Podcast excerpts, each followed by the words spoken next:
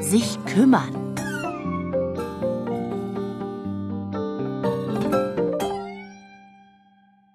Papa, Ja, Kevin hat gesagt, sein Vater sagt, er kann sich nicht um alles kümmern.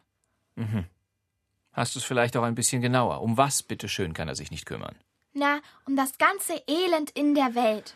Na, das ist ja nichts Neues.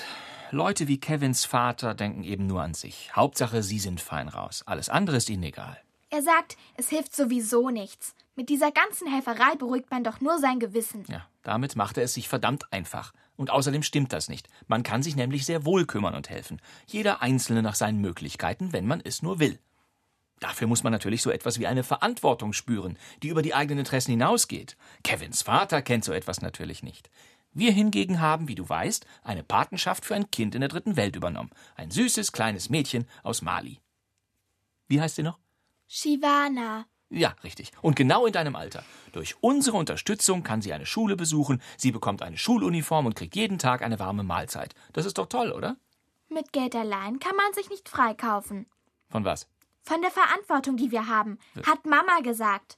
Außerdem hat sie dich damals zu der Patenschaft zwingen müssen. Was?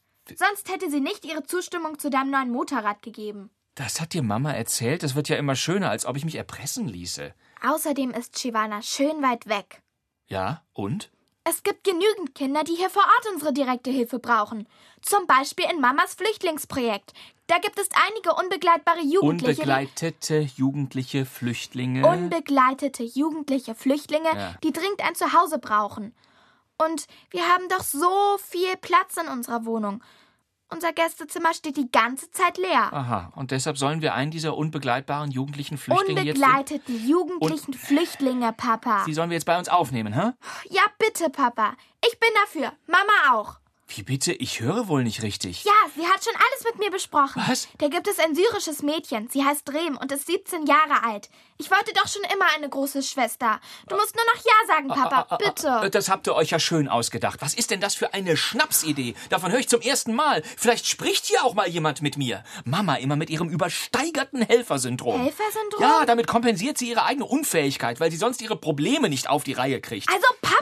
Habt ihr überhaupt eine Vorstellung, was das bedeutet? Diese unbegleiteten jugendlichen Flüchtlinge sind schwerst traumatisiert nach all dem, was sie hinter sich haben. Die brauchen eigentlich die ganze Zeit eine professionelle Betreuung. Und das sollen wir hier in unserer Familie auffangen, wo wir alle rund um die Uhr beschäftigt sind? George Clooney und Amal haben das auch gemacht und einen jungen Flüchtling aufgenommen. Ach, Greta, als würden sich Herr Clooney und seine Staranwältin da persönlich drum kümmern. Für uns kommt das nicht in Frage. Nur über meine Leiche. Da könnt ihr beiden noch so viel miteinander besprechen. Irgendwann ist auch mal Schluss mit dem Sozialprogramm.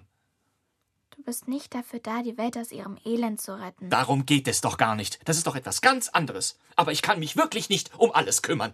Ja, das sagt Kevins Vater auch.